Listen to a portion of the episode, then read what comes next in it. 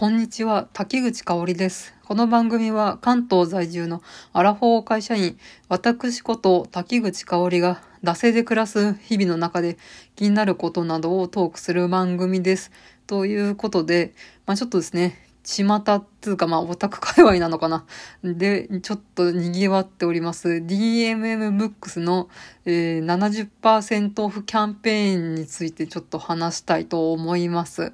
えっ、ー、と、まあ、この DMM ブックスというね、まあ、DMM.com でおなじみのね、えー、DMM さんが、えっ、ー、と、新規で、えー、まあ、会員登録したかなんかで、この DMM ブックを初めて利用する人は、え初回購入の100冊分までは、えっ、ー、と、漫画だったり、小説だったり、写真集だったり、えー、どれ買っても、まあ、その DMM さんが扱ってる商品を中で、えー、100冊選んでもらえると、まあ、全体の合計金額から、まあ、70%オフにしますよっていうことで、えー、まあ、本当はなんか、4月いっぱいとか5月いっぱいとかなんか、ちょっと長期キャンペーンだったらしいんですけど、まあこのね、えー、ネット民たちが このキャンペーンを聞きつけて、まあね、殺到したためにね、えー、4月12日でね、えー、このキャンペーンクーポンの方が配布終了ということになったというね、まあ、春の大盤振る舞いキャンペーンがね、今発動してるんですけど、今、ちなみにこれ撮ってるのが4月11日で、あの、クーポンの配布は4月12日までなんですよ、確かに。なんですけど、あの、購入期限は確かね、えー、5日か6日ぐらいまであるので、多分4月のね、15とか16ぐらいまでは、あの、悩んで買えるので、まあ、もし興味がある人は、あまあ、そのクーポンだけもらって、うん、その数日のうちに、まあ、買えば多分ね、70%オフなるんじゃないかと思います。あと、クレジットカードがね、ないと、えー、買えないっていうことで、そこら辺気をつけてくださいということで、まあ私もね、このネット民たちのね、こう、ブームに乗って、えー、ちょっとですね、まだね、購入はしてないんですけど、まあ、とりあえずね、ここ2、3日考えて、100冊、なんとかね、カートにぶち込んだところですね。で、前、あの、前、電子書籍に移行したいアラフォー女っていう回撮ったと思うんですけど、うん、私、活字の、だから小説とか、あの、まあね、専門書とか技術書とか、そういうのを電子で買って、積み電子に結構してるので、うん、多分活字は買わない方がいいなと思ったんで、100冊、えー、ほぼほぼ漫画です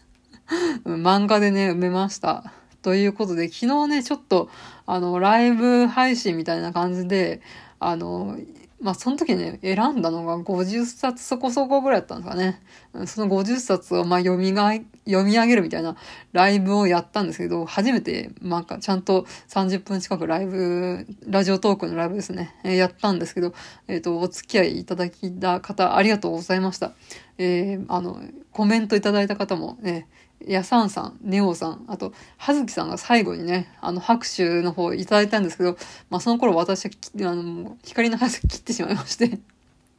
ちょっと反応しきれなくて申し訳なかったんですけど、え、まあ他にもね、まあ、えー、なんだかんだでトータルで30人ぐらいに、えー、聞いてくれたのかなっていう感じで、えー、やらせていただきました。なんかね、一瞬ね、2秒ぐらいしか聞いてないとか、そういう人も いるかもしれないんですけれど、まあとにかく、え、まあライブ配信でこのね、え、DMM のこの70%オフの話をしてたんですけれど、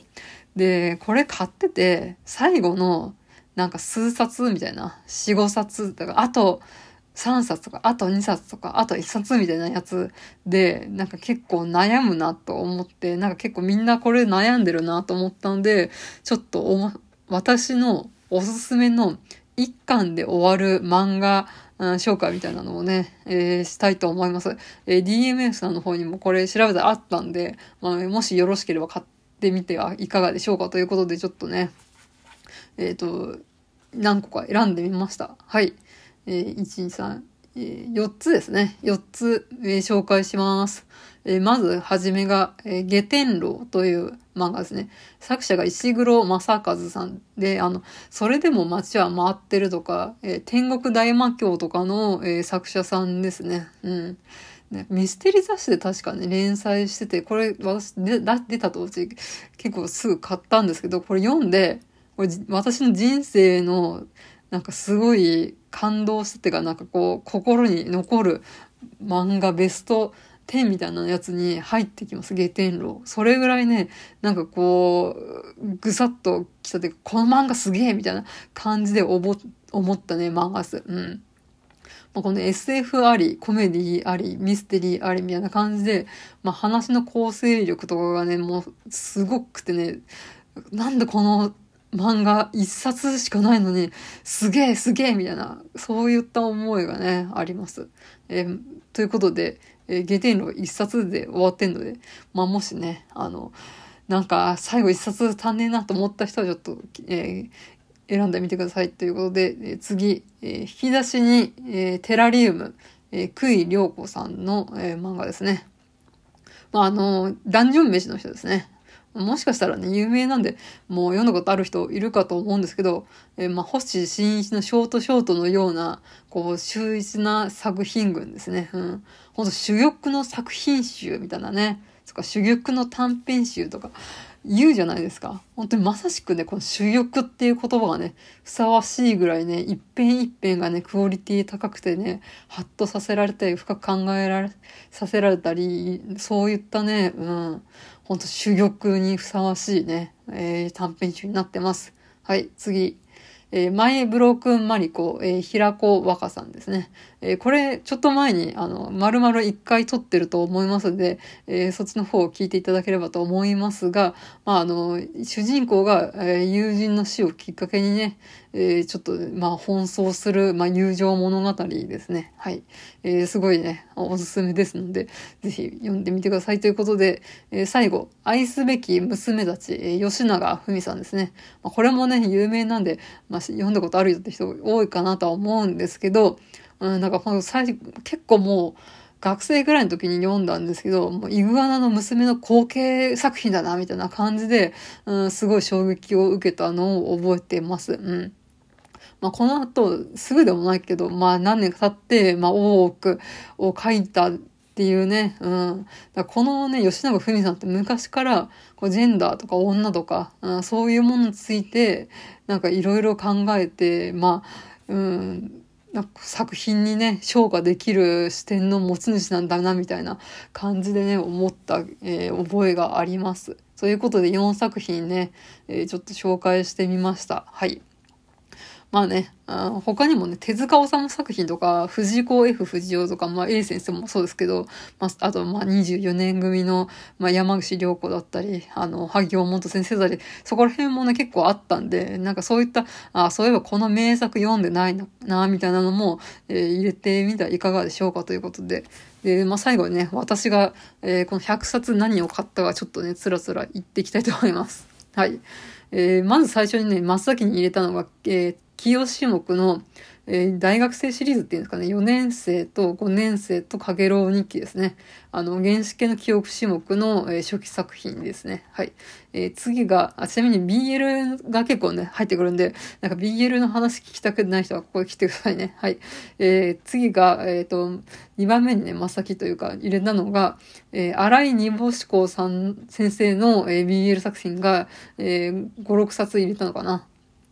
まあ、あの、ダブルの野田、えー、彩子さん、彩子さんの、えー、BL 名義のね、えー、方、作品になります。この人の絵がね、私めちゃくちゃ好きな絵。で、まあ、このね、あの、男同士の関係っていうのはなんかこう一筋縄ではいかない愛憎みたいなのが BL で読めるなんて夢のようだなっていう感じで、えー、野田じゃない、えっ、ー、と、荒井二坊子先生ですね。はい。次、えー、将棋の、うん、像に入ります。えー、将棋の渡辺くんですね。はい。渡辺名人の、えー、奥さんである稲めぐみさんが、えー、書いている、えー、まあその、旦那さんである、えー、渡辺名人の、まあ、連れざるなる日々みたいな感じの、まあ、エッセイ漫画です。はい。えー、次が、えー、将棋指す獣という、まあ、あの、将棋漫画になりますね。うん。なんかもう打ち切りらしいんですよ。この全4巻なんですけど、なんですけど、なんか同人誌というか、なんかウェブ連載で、しかもインディーズというか、自分たちのこう手弁当で今連載してるっていう、なんかすごいね、